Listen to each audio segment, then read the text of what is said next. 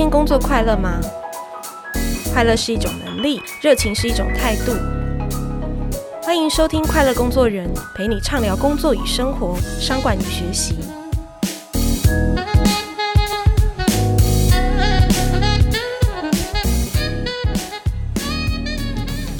今天我们要来跟大家聊聊职场女性这个议题哦。诶，其实啊，台湾是一个数一数二在亚洲性别平等的国家，但是事实上，根据资诚他们最近的一个研究报告指出说，其实，在疫情当中啊，很多的女性反而失业率提升，更多的人她是因为家务育儿这样子的一个需求，她离开了劳动市场，诶，导致整体的这个性别工作的平等倒退了至少两年。哇！真的没有想到，女性在职场当中，因为她的多种身份跟她性别的一个形象，诶，其实，在疫情中有蛮多的这样子的一个挑战。那今天我们邀请到的来宾呢，是 KKday 营销长黄昭英 Yuki。Yuki 呢，十九岁就出社会工作，她在雅虎奇摩工作了九年，后来中间曾经当了七年的全职妈妈，却无缝接轨，诶，能够。跨领域的进入到零售的品牌，带领五百个员工，在九个月之内让台湾的 K 业绩成长，荣登亚洲区的冠军，还成为 Timberland 史上。台湾最年轻的总经理，呃，现在的他在 KKday 成为一个拥抱创新、积极正向，然后带领团队一起向前的一个导师。所以，我们今天要来找他来谈谈，当理想的职业规划遇上了性别角色的需求，我们到底要怎么样去平衡做抉择呢？我想，这是许多的职场工作人都会遇到的问题。我们欢迎 Yuki，Hello，嗨，大家好，我是 KKday 的营销长 Yuki 黄昭英。刚刚把我介绍的太好，我都差点不好意思出。场了，这是你啊？对啊，那 Yuki 其实在他最近有一个新书叫《正面迎击人生大魔王》当中，也分享了很多他的精彩的故事哦。我想问一下，这个人生大魔王到底是什么魔王？嗯，其实从刚刚在一开始引言在介绍我的时候，其实我觉得就可以大概的看出很多人生不一样的阶段。举例来说好了，我可能在外商，然后好不容易有拥有一个网络的一个平台，然后又能够发挥，做了九年，其实是一个非常好的。机会点就快要发光发热嘛，是。可是呢，却因为生了两个早产儿的关系，所以必须要回家，然后担任全职的妈妈，同时要斜杠很多小生意。那其实这个对我来讲，当时可能是人生的大魔王。但是我书里面其实也有提到说，哎，其实这样子当母亲的这种历练，后来当我成为了一个管理五百人的大公司的一个专业经理人的时候，其实。具备的那种养分，跟我以前年轻的时候那种就是傲气，其实是不太一样的。那我觉得，那就是那七年全职妈妈当中给我的一些。管理能力上的一些预备是。那后来呢，我就重新进入职场嘛，让孩子也已经呃复健，然后跟上同龄的一个进步之后，我到了零售业，那又是一个全新的领域，然后我从来没有过任何的相关经验，嗯、那忽然要去带领团队，其实是一个很大的挑战。那那个过程当中，当然也经历过很多辛苦，但结果其实是很好。是。那最后的话，就是我来到了 KKday，那大家都知道，过去几年就是疫情嘛，对、啊。然后现在边境也本来以为今年。渴望。就是可以打开，大家可以出国玩。我相信身边很多人都觉得说，哦，好像出国已经是一个很遥远以前想象的事情，现在都不敢抱希望了。然后疫情还是一样，就是非常的不稳定，所以大家对于未来还是很未知。那我觉得这个也是我人生当中，哎，很少遇到那种营收在高峰忽然熄火的状态，然后一下要等第三年了。对，这些过多大魔王，对对对，过往的经验其实都很值得把它记录下来，然后分享给大家。是，那我自己在看您的这个。职涯里程的时候，我看见一件事情，是你从学生时期在十九岁你就入社会嘛？对。那五专刚毕业你就进入了就是雅虎奇摩工作九年。诶，那我想问一下，为什么你有一个这样的决定，就是这么年轻就进入职场？那你？怎么样去做预备啊？嗯嗯嗯，我觉得人生真的很难做预备。就像我觉得，就是我国中毕业要考高中的时候，其实我是有考上公立高中。嗯、然后我妈妈一直跟我说：“你就是去念高职，毕业就可以去上班。”哦，对。然后我那时候就选了北市商的会计。然后我那时候一直觉得心里有一些遗憾，就觉得我是一个能读书的人，我的同学都能够上。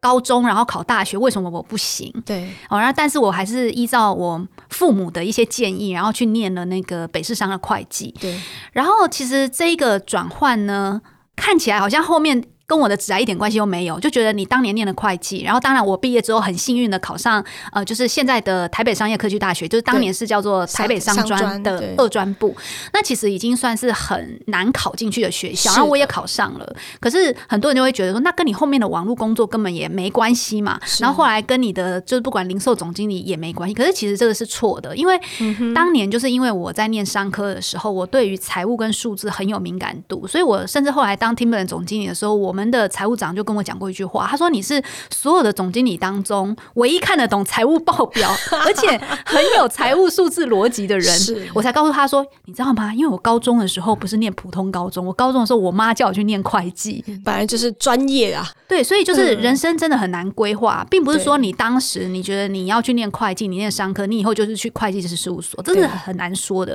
但也不代表说你学无法致用，以后就人生不会用到。嗯，对，所以我觉得。就是我们要更扩大我们的人生的范围去思考，我们每一段人生的历程，不管是学习或者是工作，一定都有它最后可以用得上的地方。嗯，那时候你十九岁入行，你会觉得这个世界对你来说有点挑战跟困难吗？会啊，超级困难啊！而且我当时是一开始的时候进公司是做行销嘛，对。然后那时候我记得当年那个面试我的人，后来也是我的贵人啊，他后来也是在 Timberland 就是引荐我进去公司的这个，当时是副总。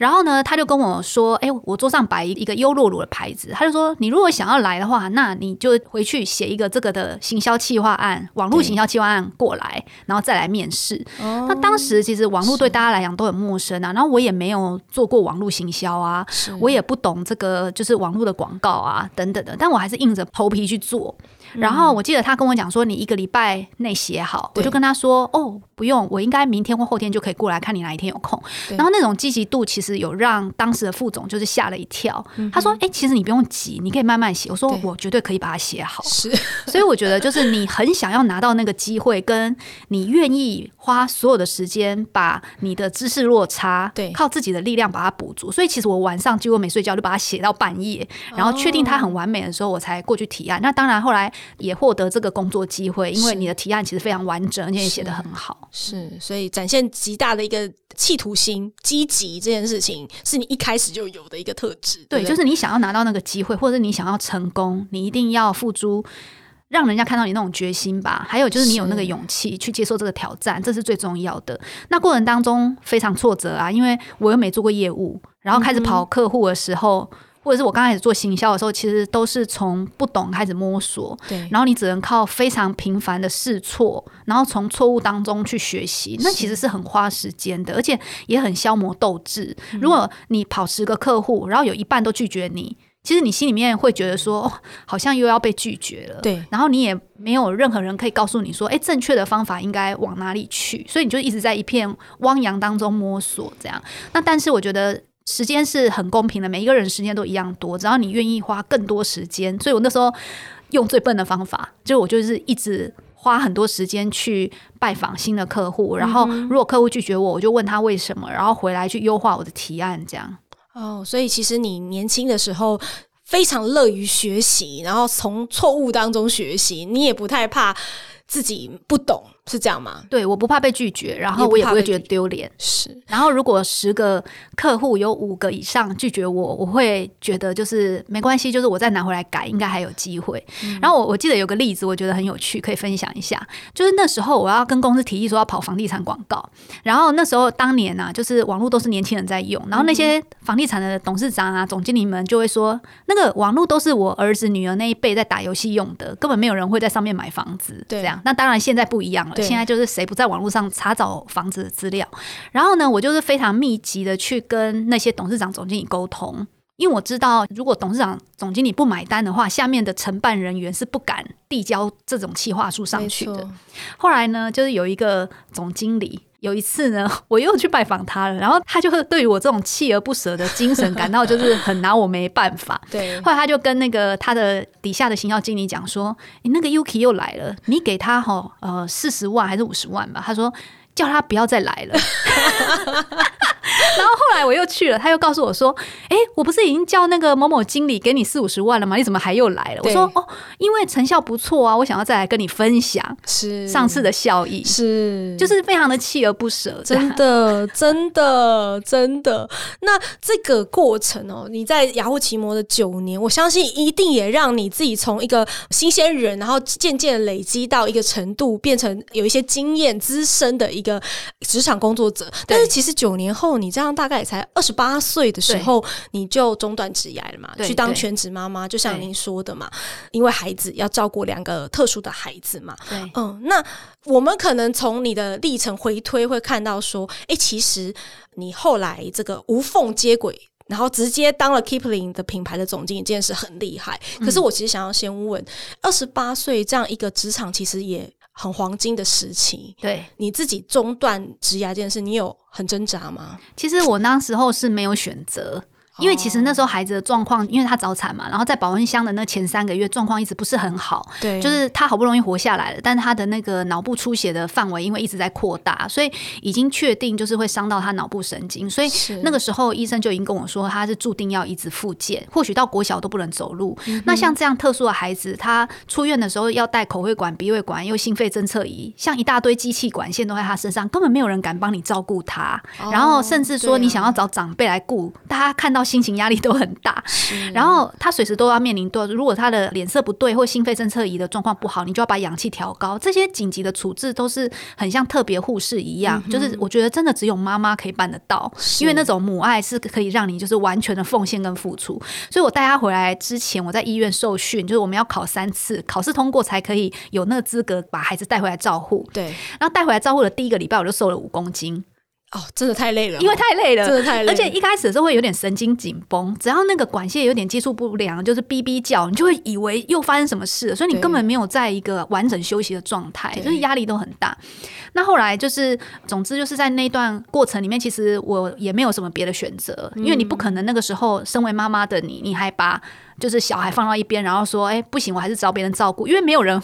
也不会有人 愿意帮你照顾，这也是比较现实的。对对对，对，所以我就毅然决然的把工作辞掉。那个时候其实公司对我非常的好，我真的觉得我还蛮感激那时候的公司跟那时候的主管们，他们就跟我说：“哎、欸，其实你可以选择留职停薪，嗯、然后至少两年嘛。那孩子如果状况未来比较好的话，你还可以回来职场这样。对。但是因为我那时候自己已经当一个就是算是业务团队的主管，小主管，那我就觉得说，因为我们外商就是一个萝卜一个坑，就是如果一个人去留停的话，公司是不能补一个正职的。哦、对，所以我就说，其实这么重要的角色，如果没有一个正直的职缺的话，公司还是很难营营运下去啊。那如果成长的话就会受影响，所以我就建议公司说，你们还是让我走，然后你们找一些优秀的人来补这个位置。那但是如果未来我的孩子状况变好了，你们再邀请我加入，是对。所以后来我是就是也跟公司做了这样的协议，但是我觉得在那个当下我是还蛮窝心的，就觉得我真的是在努力也被看见，对，而且我觉得你的努力是给值得的公司跟值得的主管，这样是七年期间，当然你很辛苦的在照顾孩子，然后也带到一定程度，小孩子大。大一点，你才回职场嘛？可是我知道你在过程中其实也没有停下你的脚步啊，对不对？有很多的副业在做。斜杠，跟我们分享一下你这段时间大概怎么做，怎么做职业的一个转换。好，大家都会觉得说，好像当一个全职妈妈很忙。嗯哦，那可是其实我都会常常跟很多全职妈妈说，其实你扣掉那个小朋友就是醒着的时间，对，大部分的婴幼儿他们其实有很长时间都在睡眠。嗯，那通常妈妈都在干嘛？就是可能就追剧啊，然后或者是东摸摸西摸摸，可能时间就过了。那如果我们把握他们睡眠的，就是时间或休息的时间，其实我们还是可以收集起来的时间，绝对不会比一个上班族还要少。对，但是他是被拆的很零散的。对，哦，举例来说，可能中午他一次睡就要睡三个小时、两个半小时哦，然后早上他可能起来喝个奶，他要继续睡等等的。所以你要找一些能够符合跟他的这种就是平常的这种生活作息能够吻合的斜杠工作来做，那我那时候就选了几个。第一个就是因为刚好我也喜欢帮小朋友买东西嘛，所以我就去谈了这个网拍，然后做网拍，然后谈了供应商，然后做了这种就是 to C 的这种就是团购。然后因为后来量越来越大，我甚至还去谈说，哎，我可以帮你上架到台湾的一些。电商平台做供应商，我还去提品。那后来呢，我还有一些朋友他们在做这个总代理，我跟他说：“哎，那你网络总经销是不是可以给我做？”嗯，那我就做网络总经销。当中我还有做过手工饼干，那时候小孩比较大了，那我常常自己烤饼干嘛，然后我就说：“哎，那我可以自己做一个 Yuki Bakery，就是 Yuki 手工饼干店。然后呢，就是可以做那个，我有在烤饼干的时候，我就多烤一点，然后就是可以开团这样。所以这些零零总总的收入加起来，其实我在那期。”一年的那个就是全职妈妈的生活当中，我每一年的年薪我算过还是破百万哇！所以其实不是太厉害了。我觉得只要能够找到你自己真的喜欢，然后你自己觉得就是可以跟你的孩子的这个照顾上面不太冲突的，你当然不可能再去成为一个上班族，因为你的时间就是太破碎了。对对，然后你也不能做那种，比如说你做客户服务，远距的客户服务，可是只要客人电话来你就要接听，可是小孩可能那时候在哭闹。对对，所以我觉得你要找一些。你斜杠的时候也可以做的事情，那其实还有很多选择。嗯、那但是你必须坦白说啦，就是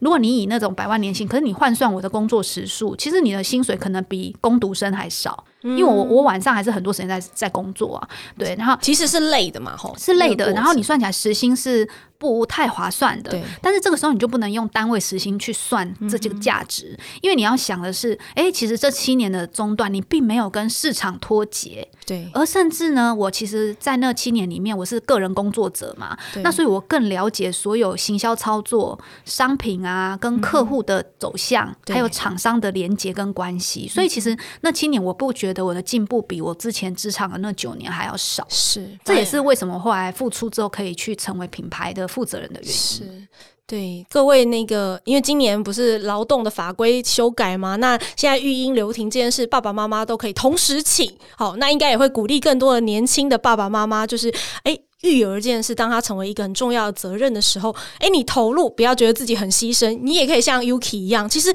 找到很多斜杠的方法，然后经营你的生活，可以兼顾，然后也不用担心，好像经济收入会变少哦。真的，Yuki 给我们一个非常大的一个鼓励跟提醒，这样子。嗯，那当然，我们时间来到了，就是你付出这件事情，当时你获得这个 Kipling 的这个品牌总经理的这样子的一个职缺，你是怎么去说服老板？哦，那个时候。其实是我刚刚提到，就是我当年在第一份工作的时候，那个副总他引荐的。那其实他真的是对我很好啦，就是给我这个机会。那我才发现说，原来在一个外商里面，你要担任台湾品牌的 head 这个位置的话，你是要过五关斩六将，你要去跟很多人面试，应该很不容易，哦，超难的。然后我就发现，哦，一关后面还有下一关。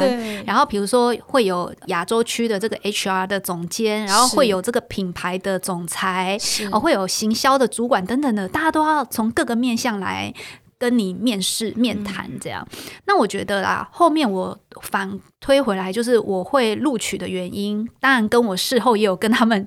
问过，就是你们那时候为什么会用我这样？那其实是因为我那七年，我不是做了全职妈妈的时候斜杠很多工作，然后他们就觉得我很有创业家精神。嗯、那刚好那个时候那个牌子要从总代理收回来嘛，那万事就是百废待举，很多东西就是要重新来过。那其实是很需要一个不怕挫折、不怕困难、不怕事情多、资源少，对，然后就是可能是所有事情都十万火急需要处理。那如果有一个比较有韧性，然后拥有创业家精神的人，然后看起来也是很靠谱的，就是不会随便放弃的。对，那这样的人选可能就很适合。那反而他们从市场上如果找，哎，一个牌子本来就做得非常好、很有经验的品牌的一个主管，他不见得能够接受全部的事情都是从零开始要重新收拾啊、打造。所以我觉得那个过往的经验反而在那个时候替我助攻了不少。所以我觉得我是很幸运拥有那样的。时间点有那样的机会，不然我那时候拿到 offer 的时候，我其实有回去看他们的那个征才的条件，嗯、就说要有十五年的零售品牌管理经验，而且还要包包相关领域。然后我就跟我同事说：“哎、欸，我一天都没有、欸，哎，我连去那个门市打工一天都没有，所以我都不知道那在干嘛。”然后我竟然录取，就录取了，对，非常神奇。真的，就像 Yuki，他真的是一个大的跨领域哦，从网络的产业，然后跨到这个零售业，后来还成为 Timberland 的台湾区的有史以来最年轻总经理。哎，你自己怎么看？就是说跨领域这件事情，要怎么样能够做到？就像你说，我没有那个产业的实质累积，可是我怎么样能够展现我在这个行业也能做得很好的、嗯、这样子这件事？其实我在当时哦，我觉得就是有勇气就是最重要的，然后你要掌握你手上仅有的资源，然后发挥最大的效益。可是其实我现在在 KKday，然后遇到了疫情这三年，我才发现说只有那样其实是不够的。然后我拥有很多我觉得很重要的心态，结果我可能当时不知道，然后一直到我现在经历疫情第三年了。我一直想，为什么那么多人放弃，我还没放弃？然后为什么大家都在愁云惨雾的时候，我们还能够拥有很正面的心态来面对挑战？哦，原来就是第一个，我具备有很好的成长心态。我觉得现在没有看到，就是事情有转机，不代表未来没机会。嗯。然后第二个就是我拥有很好的信念。所谓的信念，就是你今天觉得你看到那个隧道口里面都是黑的，但你永远都相信以后应该还会有个光。对对，那叫做信念。可是如果这个隧道口是黑的，里面有个微微光，你才相信它有光，那其实就不叫信念。那叫做你有看到一点线索.所以就是你要在没有线索的状况之下，你还相信这件事情存在，嗯、那你才会一直坚持下去嘛。那另外一个，你要拥有很好的成长心态，你才会觉得说，即便我现在不会，但我只要愿意学。我只要愿意就试错，一切都还是有可能。那就是你的成长心态。你是一个成长心态的人，还是你是一个定型心态的人？这也很重要。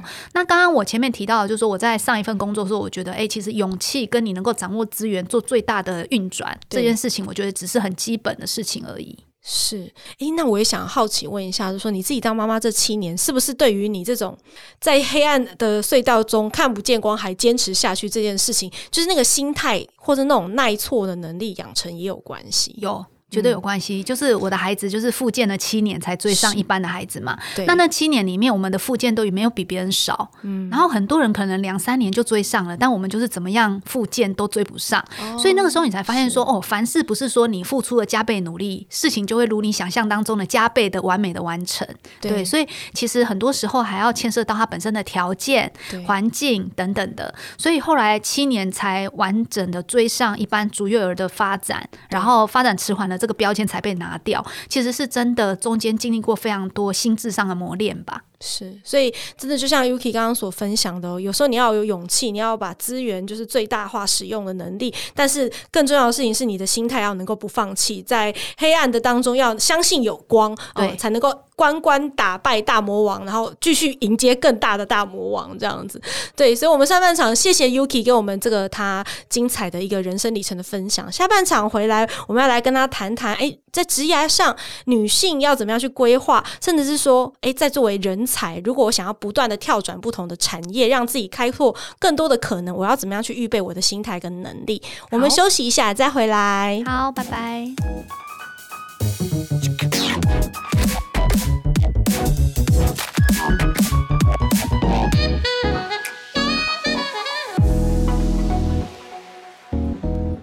大家好，我是 Cheers 快乐工作人主编若涵。今天我们邀请到的来宾是 KKday 的营销长黄昭英 Yuki。Hello Yuki，嗨，若涵好。对，我们上半场跟你聊了你的这个非常精彩的职涯哦，特别就是说你作为一个妈妈，曾经有七年的时间，在你二十八岁的黄金年华，哎，休息了七年照顾孩子，但是在这个过程中，你又有很多的斜杠副业，以至于你回归职场的时候可以无缝接轨，然后成为品牌的总。总经理哦，那呃，我想问，我好奇的是，哎，其实你一直都有一个年轻的心，非常有活力、成长心态，想要学习新鲜的东西。现在你来到了 KKday 这一个旅游品牌，而且相对工作者的年龄也比较轻嘛。哎、嗯，我想问一下哦，你都怎么样去看待你们自己公司里面的年轻人？你怎么样去找出所谓的人才啊？你对人才的这种条件有什么样的定义吗？嗯嗯。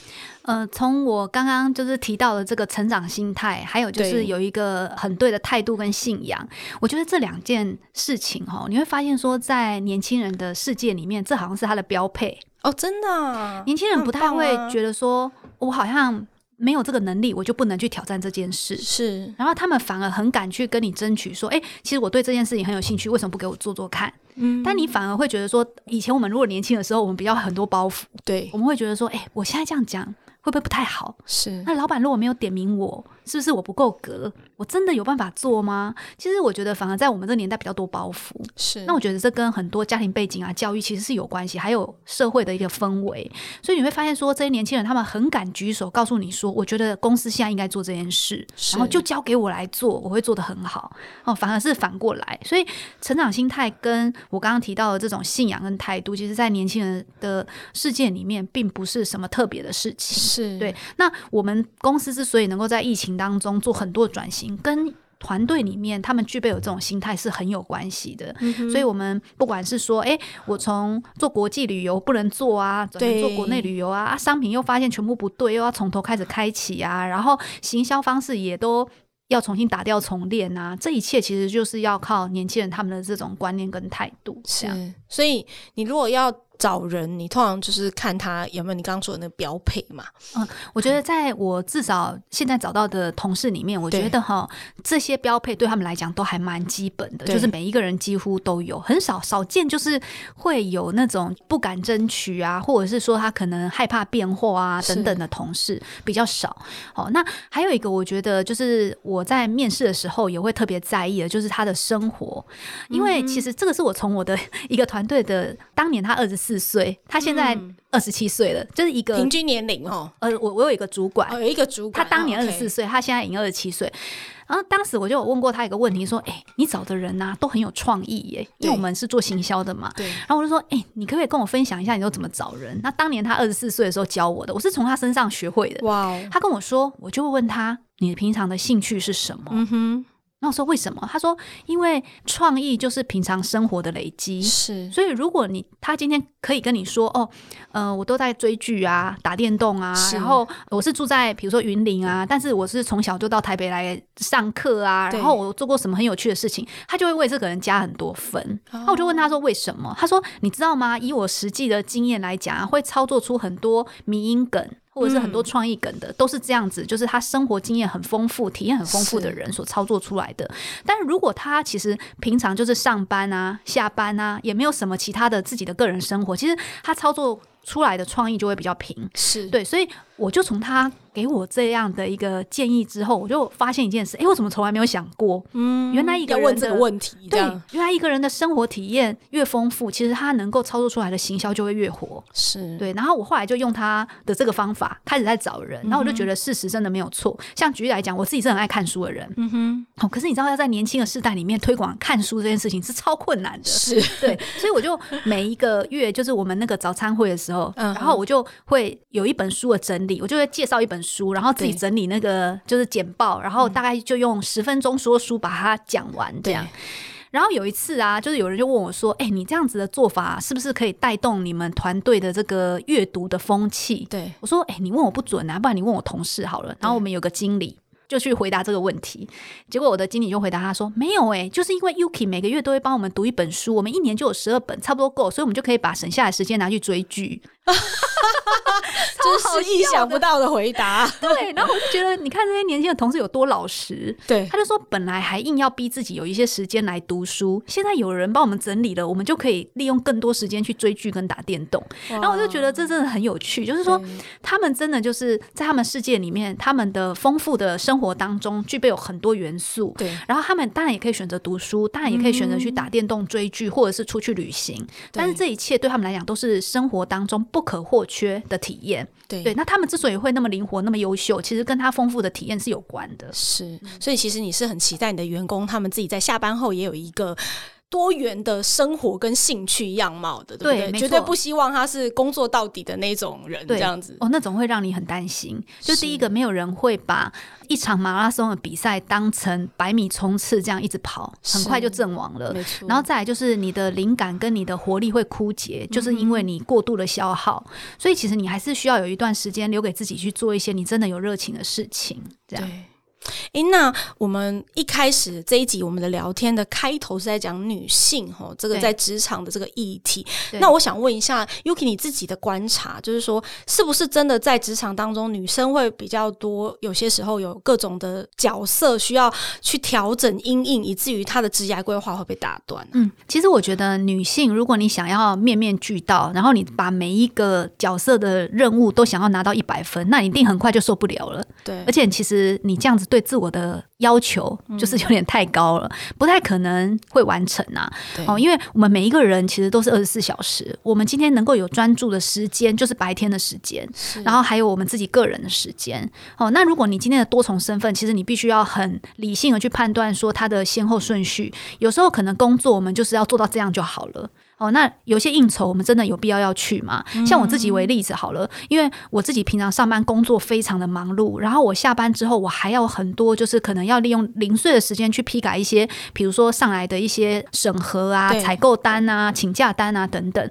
那我这么大的时间消耗，我真的没有办法晚上的时候还跟同事出去唱歌吃饭，是对，所以我几乎下班后的那种应酬或聚会，我几乎一概拒绝。原因是因为我我需要完整的休息，隔一天需要有个清晰的脑袋再来面对很辛苦的一天，所以我自己很清楚我的精力跟体力大概在哪里。那那就是一种取舍。可是如果今天一个女性的主管，然后她已经有小孩，她有工作，工作又很忙，又有管理责任，然后呢，她还想要同事如果要出去聚餐，她也想去客户的应酬，她每一场都要参加。那我觉得最后就会发现心力交瘁。是，那我发现其实职场的女性只要打破这个传统的观点，就你想要什么事情都做到一百分，那其实你是可以很容易的，就是把你个人的女性特质发挥出来。其实你是可以比别人更优秀。那女性的特质有什么？我举最简单的，就是女性其实在沟通能力上总是比较有耐心嘛，而且敏感度比较高，嗯、她很能够细腻的去思考对方的处境跟变化。对，好，那。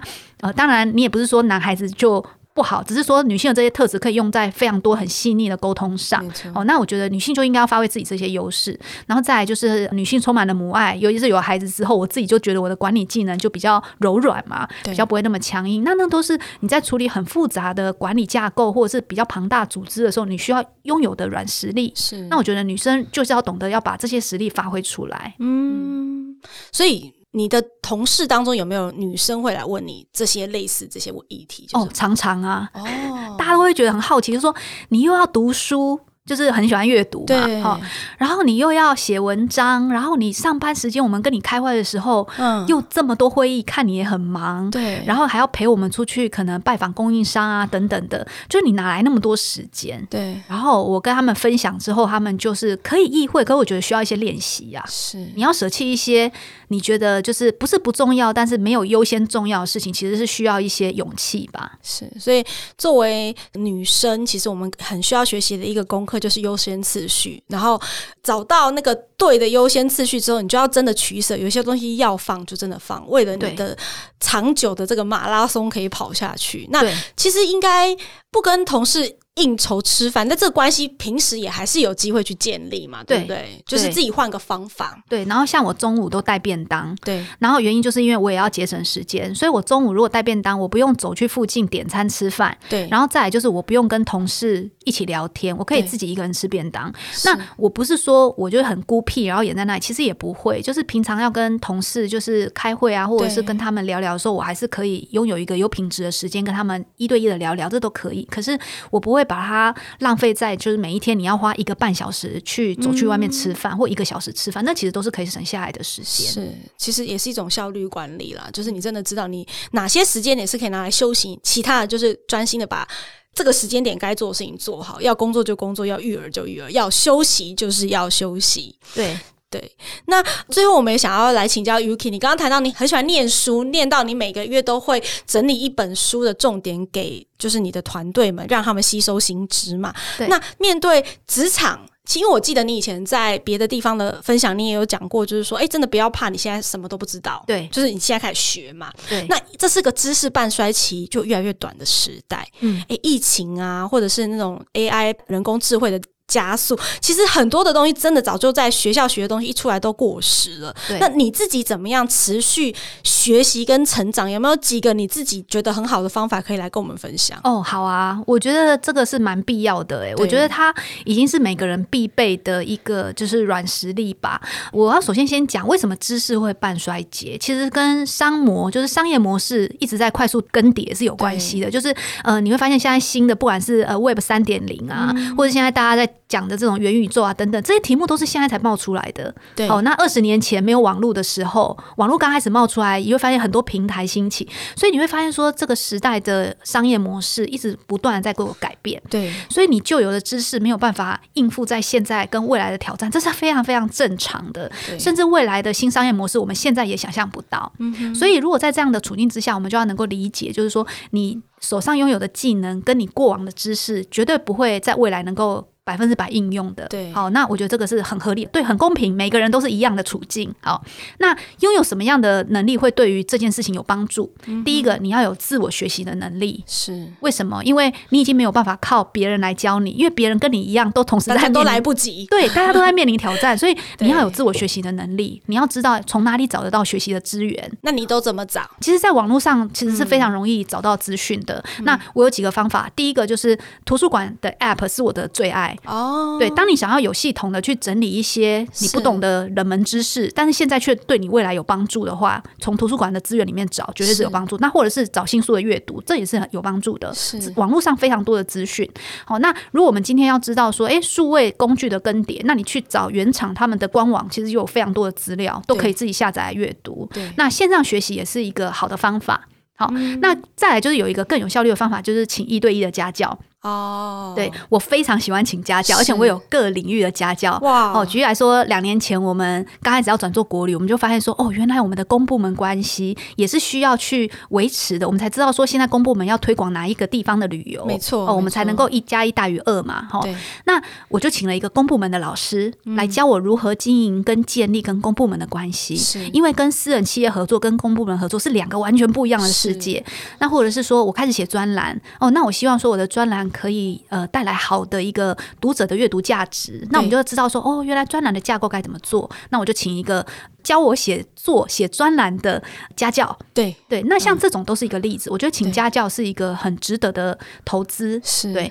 那再来的话，就是刚刚讲的是自我学习的能力。那还有一个很重要，就是市场的敏锐度。嗯，你不能等到市场都已经演变到那里，然后都已经人家都做的很大轰轰烈烈的时候，你才发现，哎，我好像都不懂那个在干嘛。你随时都要开启你全身的细胞，然后去看看说，哎，外面到底有什么样的改变跟变化？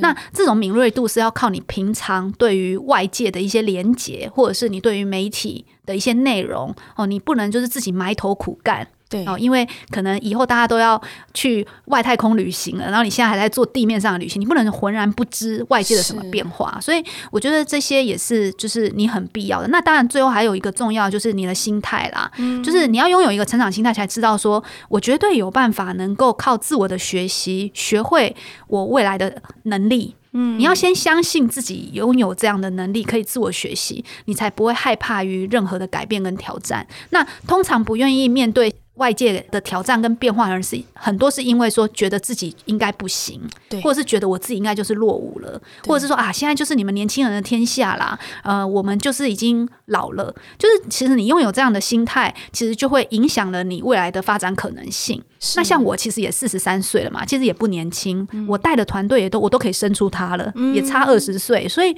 我觉得没有什么不可能，绝对是可以的。所以你自己的心态是非常重要。最近有没有在读的什么有趣的东西？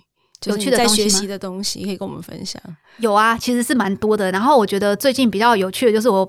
帮我们的合作伙伴办了一个那个元宇宙的论坛，哇！然后我为了要办这个论坛，然后让我们的伙伴、合作伙伴可以跟上新的趋势，我请了一大堆老师来教我们。因为你要自己先成为专家，哦、你才有办法去教嘛。然后自己也要先练习过。